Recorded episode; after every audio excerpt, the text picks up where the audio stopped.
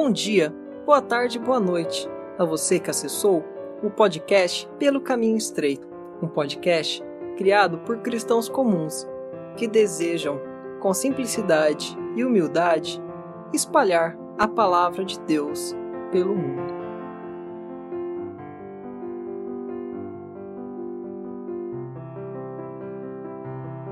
Você está escutando o programa Pontos da Fé.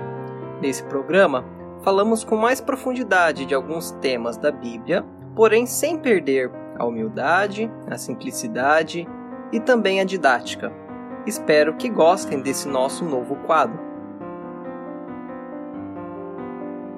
Um dos principais pontos da fé cristã diz respeito à impossibilidade de cumprirmos completamente a lei de Deus. E é disso que tratarei nesse episódio. Desde a tenra infância, aprendemos as regras sociais de boa convivência, as leis, as normas, a cultura. De maneira geral, passamos a conhecer o certo e o errado, o sim e o não, o deve e o não deve. Ao conhecer tais ensinamentos, somos sempre avisados que temos sempre a livre escolha. As opções de fazer o que é correto e o que não é correto sempre estão diante de nós. Basta estendermos a mão em uma direção e tomar nosso caminho. Contudo, sempre nos é avisado também que todas as nossas ações têm consequências. O mal tem a sua punição e o bem traz o seu mérito. Se naturalmente os homens podem perceber o que é certo e o que é errado, então poderemos educar todos muito bem punir seriamente os criminosos e expulsar todos aqueles que fazem qualquer coisa contra as regras, que vamos ter uma sociedade perfeita, certo? Não, com certeza não. Ora, isso não é tão difícil de entender. Se os homens podem fazer coisas más, eles têm a capacidade de fazer isso em qualquer instante. A possibilidade existe sempre. É uma característica humana. Da mesma forma que os homens têm a possibilidade de andar, de respirar e de se mexer. A maldade tem sempre a possibilidade de aparecer a qualquer momento. Esse é o motivo que não temos qualquer histórico de sociedade em que não houve conflitos, disputas e nem temos a perspectiva que isso acabará um dia. Bem, mas não podemos generalizar. Há pessoas que só fazem o bem, que fazem caridade, que se dedicaram sempre ao amor ao próximo e que são incapazes de fazer o mal, certo? Novamente, não. O mundo louva muitos indivíduos e até diviniza outros, imaginando poderes sobrenaturais dessas pessoas que só conseguem fazer o bem. Contudo, a Bíblia diz justamente o contrário. Ao homem, no Éden, foi-lhe dado todas as árvores, uma grande bênção.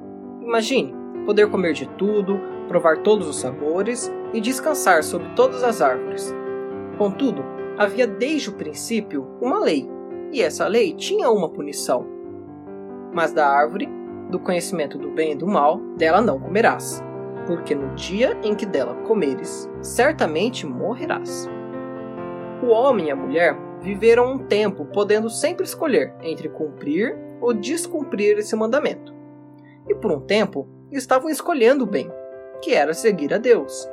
Como todos sabemos da história, Eva um dia escolheu comer da árvore proibida, influenciada pela serpente, certamente. Mas também influenciou Adão, que fez o mesmo. Ora, um dia decidiram não cumprir e não cumpriram a lei. Paulo diz que a partir desse episódio, todos pecaram e destituídos estão da glória de Deus. Também diz, portanto, como por um homem entrou o pecado no mundo e pelo pecado a morte, assim também a morte passou a todos os homens. Por isso que todos pecaram. Pela ofensa de um, morreram muitos. O juízo veio de uma só ofensa, na verdade, para condenação, pela ofensa de um só, a morte reinou por esse. Pela desobediência de um só homem, muitos foram feitos pecadores. Esses textos podem ser encontrados nas primeiras partes dos versículos de Romanos 5, 12 a 21, que corroboram o Salmo 14. Não há um justo, nenhum sequer. Não há ninguém que busque a Deus. Essa é a condição do homem natural. Nasceu, já está no pecado. Uma dura realidade que a Bíblia nos alerta. Durante a sua vida, o homem continua pecando e agravando a sua situação, pois Deus continua propondo e impondo que façamos o bem. Vês aqui, hoje te tenho proposto a vida e o bem, a morte e o mal. Porquanto te ordeno hoje que ames ao Senhor teu Deus, que andes nos seus caminhos, e que guarde os seus mandamentos, e os seus estatutos, e os seus juízos. E conclui que não somos capazes de fazer isso, pois diz: Os céus e a terra tomo hoje por testemunhas contra vós, de que tenho proposto a vida e a morte. Como podemos ver em Deuteronômio 30, do versículo 15 ao 19 vemos a decadência do homem em um estado tão profundo que, se somente olharmos para nós, ficamos sem perspectivas. De onde virá nosso socorro? Sabendo que Deus propõe a vida e os seus mandamentos, o homem tenta desesperadamente cumpri-los.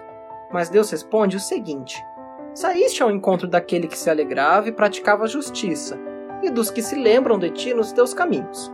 Eis que te iraste, porque pecamos. Neles há eternidade, para que sejamos salvos. Mas todos nós somos como o imundo, e todas as nossas justiças como trapo de imundícia, e todos nós murchamos como a folha, e as nossas iniquidades como um vento nos arrebatam. E já ninguém há que invoque o seu nome, como diz o profeta Isaías no capítulo 64. Para gravar nosso caso, Repetidas vezes, o apóstolo Paulo diz que as nossas obras não são apenas insuficientes para a salvação, como não se aproveitam de nada para a salvação, como podemos ver nos versículos de Gálatas, sabendo que o homem não é justificado pelas obras da lei, porquanto pelas obras da lei nenhuma carne será justificada. Gálatas 2:16. Todos aqueles que são das obras da lei estão debaixo da maldição. Gálatas 3, 10. Separados estáis de Cristo, vós os que vos justificais pela lei, da graça tens caído. Gálatas 5, 4. Não vem das obras, para que ninguém se glorie. Efésios 2, 9. Mas se é por graça, já não é pelas obras. De outra maneira, a graça já não é graça. Porém, se é pelas obras, já não é mais graça. De outra maneira, a obra já não é obra. Romanos 11, 6. Isso nos derruba de maneira tremenda. Somos constantemente ensinados que devemos buscar as coisas boas, seguir as leis, ajudar ao próximo, fazer caridade, respeitar os mais velhos, seguir as autoridades. Isso de nada nos serve. Se Deus não nos salva por isso, por que fazemos todas essas coisas? Então, vamos fazer o mal se não há salvação? O detalhe, porém, é que existe salvação. Em praticamente todas as referências que citei anteriormente, Deus nos dá o escape. Contudo, Ele nos dá salvação depois de entendermos nossa condição. Nessa condição terrível, somos incapazes de nos salvar. E se tentarmos fazer novamente o bem por nós mesmos, não seremos capazes desse feito. Assim, Deus nos dá a solução: Jesus Cristo. Deus diz em Ezequiel 18:32 o seguinte: Não tenho prazer na morte do que morre, diz o Senhor Deus. Convertei-vos, pois, e vivei. A tradução do grego de convertei-vos é apóstrofo, que significa desviar, voltar, retornar, trazer de volta. Isto é, devemos nos separar do caminho em que andamos anteriormente e olhar novamente para Deus. Além disso, Pedro diz em 2 Pedro 3:9 o seguinte: O Senhor não retarda sua promessa, ainda que alguns a tenham por tardia, mas é longânimo para conosco, não querendo que alguns se percam, senão que todos venham arrepender-se. Arrepender-se no grego é korel, que significa dar espaço, recuar, dar lugar. Ou seja, devemos nos afastar dos pecados e dos nossos próprios impulsos e da nossa carne em geral. Mas como faremos isso? Como nos afastaremos do que somos por natureza? Como voltaremos para Deus se não é possível agradá-lo com a lei? A resposta vem de Jesus. E dizia a todos: Se alguém quer vir após mim, negue-se a si mesmo e tome cada dia a sua cruz e siga-me. Porque qualquer que quiser salvar a sua vida, perdê-la, mas qualquer que, por amor de mim, perder a sua vida, a salvará, como podemos ver em Lucas 9.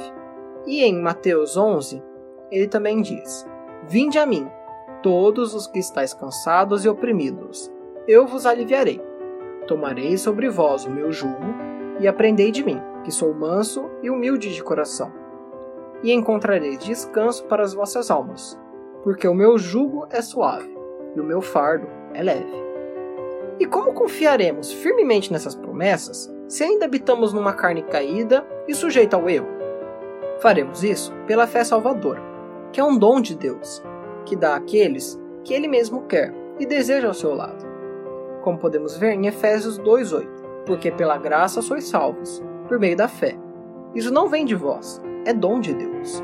E também em Gálatas 2,16, que diz: Sabendo que o homem não é justificado pelas obras da lei, mas pela fé em Jesus Cristo. Também temos crido em Jesus Cristo, para sermos justificados pela fé em Cristo, e não pelas obras da lei. Porquanto, pelas obras da lei, nenhuma carne será justificada.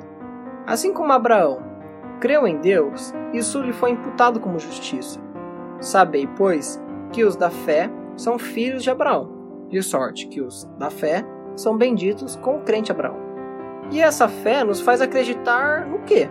Nos faz acreditar na obra salvadora de Cristo, que por ser perfeito Deus cumpriu a lei em nosso lugar, e por estar em carne humana, morreu levando todos os nossos pecados, como vemos nos textos. Porque Deus amou o mundo de tal maneira que deu seu Filho unigênito, para que todo aquele que nele crê não pereça, mas tenha vida eterna. João 3,16. E como podemos ver no restante daqueles versículos de Romanos 5, do 12 a 21, que eu tinha citado somente a primeira parte deles. A segunda parte deles diz o seguinte: O dom gratuito veio de muitas ofensas para justificação. Os que recebem a abundância da graça e o dom da justiça reinarão em vida por um só, Jesus Cristo. Assim também, por um ato de justiça, veio a graça sobre todos os homens, para justificação de vida. Assim, pela obediência de um, muitos serão feitos justos. Onde o pecado abundou, superabundou a graça, para que também a graça reinasse pela justiça para a vida eterna, por Jesus Cristo, nosso Senhor. Portanto, meus irmãos, devemos constantemente nos lembrar que somos incapazes por nós mesmos de seguir o bem, mesmo que isso nos seja proposto continuamente pela sociedade e por Deus. Além disso, que Jesus veio tomar nosso lugar, tanto para realizar perfeitamente toda a lei, como também para morrer e sepultar com ele nossos pecados.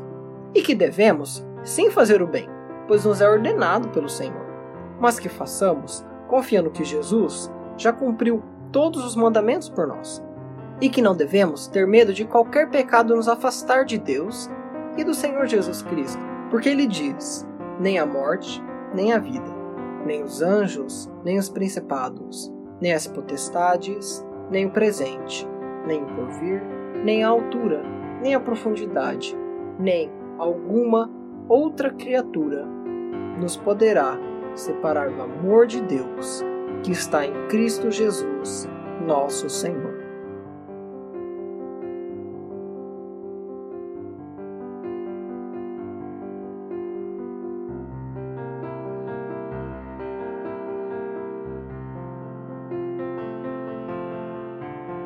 Obrigado por ter assistido ao podcast Pelo Caminho Estreito. Até a próxima.